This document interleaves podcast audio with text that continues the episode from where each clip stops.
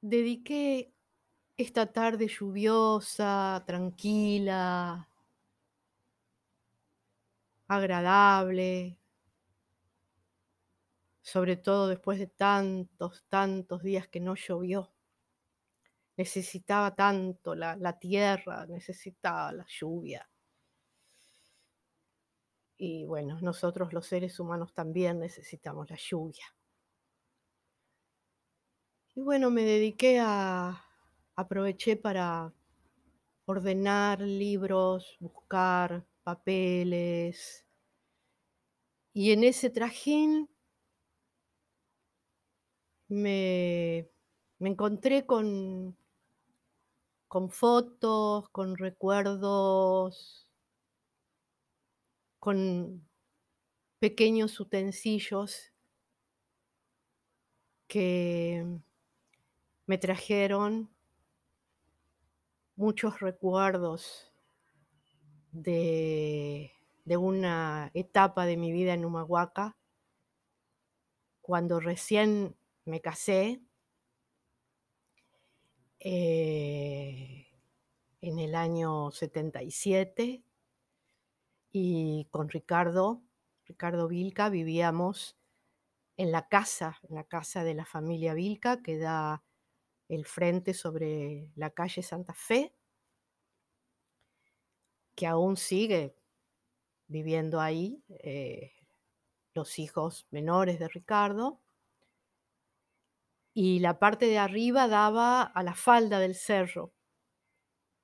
Que no ahora hay una pequeña calle, antes era apenas un pasajecito de tierra y piedra y arbustos que siempre estaban las cabras ahí comiendo choloncas. Las choloncas son los frutos del churqui, que es el el árbol, el arbusto característico de la quebrada, que tiene unas espinas bravas, peligrosas, pero que bueno, las cabras comen eso ese fruto. Y y bueno, esa casa quedaba la parte de arriba daba la casa de los abuelos de doña Felisa y don Fidel Vilca, daba mirando, digamos, hacia las Peñas Blancas, daba del lado derecho con el Monumento a la Independencia está en Humahuaca y del lado izquierdo, digamos, daba hacia el norte hacia la ruta norte que que va, eh, hacia La Quiaca, digamos. Bueno, desde esa casa se veía tenía una vista maravillosa. Se veía eso sí que era el paraíso, el cielo y la tierra en en una sola línea. Y, mm, se avistaba se avistaba se avistaban los caminos lejanos, los verdes, las zonas áridas, las peñas blancas de la banda, el río Grande.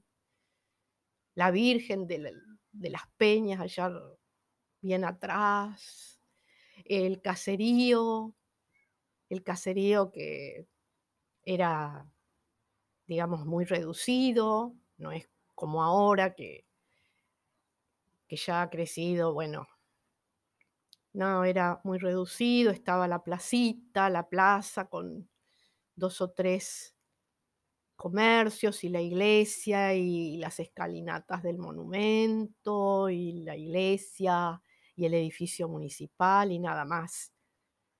Entonces no había no había banco, así como ahora, no eh, y muy poca gente transitaba por las callecitas muy poca gente uno se encontraba al caminar, al pasar.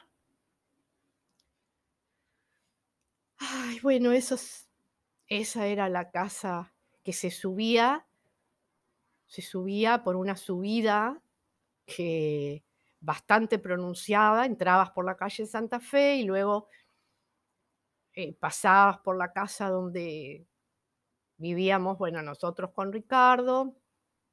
Después había un seguía un, tramo bastante, bastante largo con unas escalinatas y luego un tramito más hasta llegar a la casa de arriba donde vivían los abuelos, que después esa parte, cuando falleció la abuela, la abuela Felisa, el abuelo la vendió.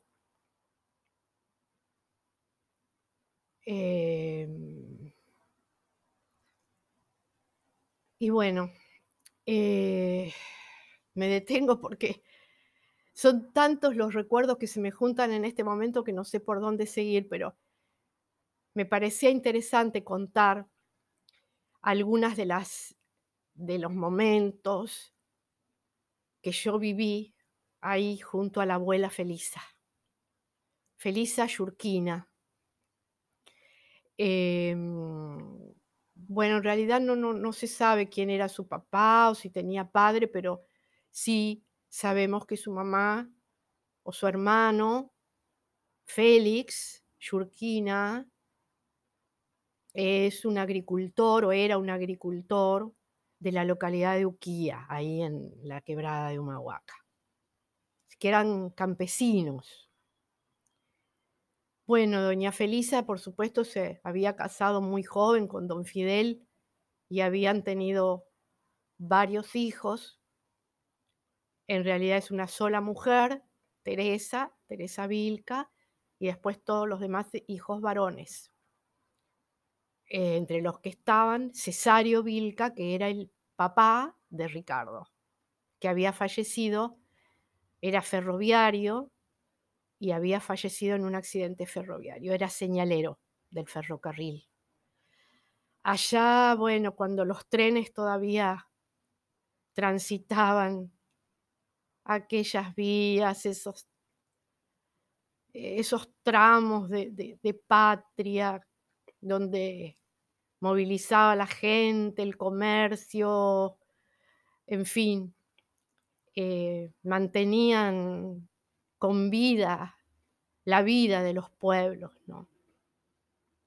Fue tremendo cuando, cuando eh, dejaron de funcionar los trenes, cuando se silenciaron las estaciones.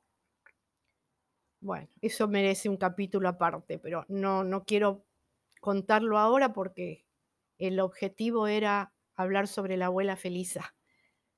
Eh, y me acordé mucho de ella, como digo ahora en esta tarde que estuve ordenando cosas y, me aparecieron muchos recuerdos porque me topé con un libro, un libro muy interesante que habla sobre las costumbres, la cultura de los pueblos originarios. Ella era descendiente justamente de los pueblos originarios, una mujer que conservaba nítidamente todas, todas las características de una mujer descendiente de los pueblos originarios.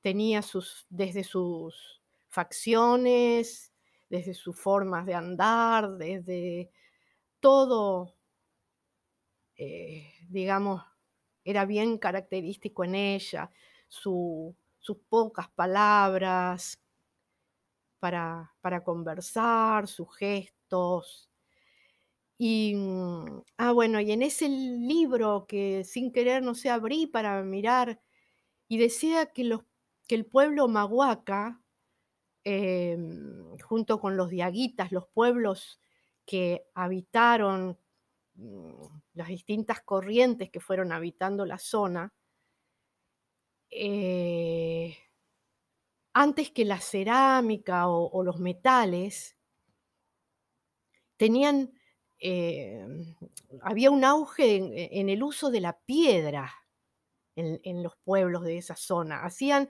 muchas cosas utilizando la piedra.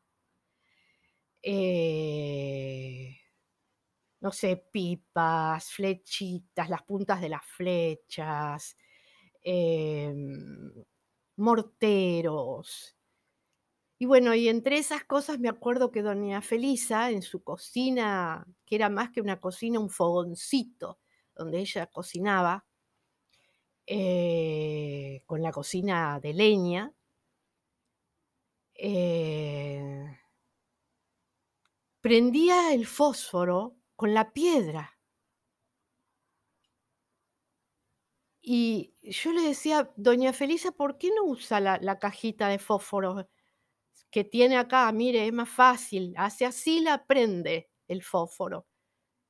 Y me acuerdo que eran los fósforos ranchera, esos fósforos, no bueno, los jóvenes de ahora no deben saber ni lo que es, pero muchos sí deben saber, que tenía la cerilla más gruesita y ahí se prendía. Ella no, ella prendía con la piedra, tenía una piedra media redondita y con eso prendía el fósforo. Y bueno, y hasta el día de su muerte jamás pude convencerla de que prenda el fósforo con la cerilla de la cajita.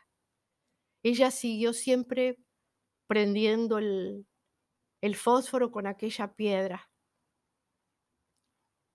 Que a veces me pregunto, ¿por qué no no me la habré guardado esa piedra cuando ella falleció?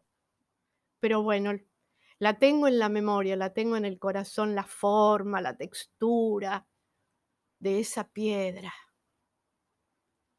Y esa cocina, ese fogón rudimentario donde preparaba de día el arroz tostado, que es la comida más típica y mm que prepara, digámoslo, la gente así como ella, el el el que está en su casa, el campesino, para comer el arrocito con con cualquier otra verdura, o con una llajua, o con un ajicito, o con unas papas.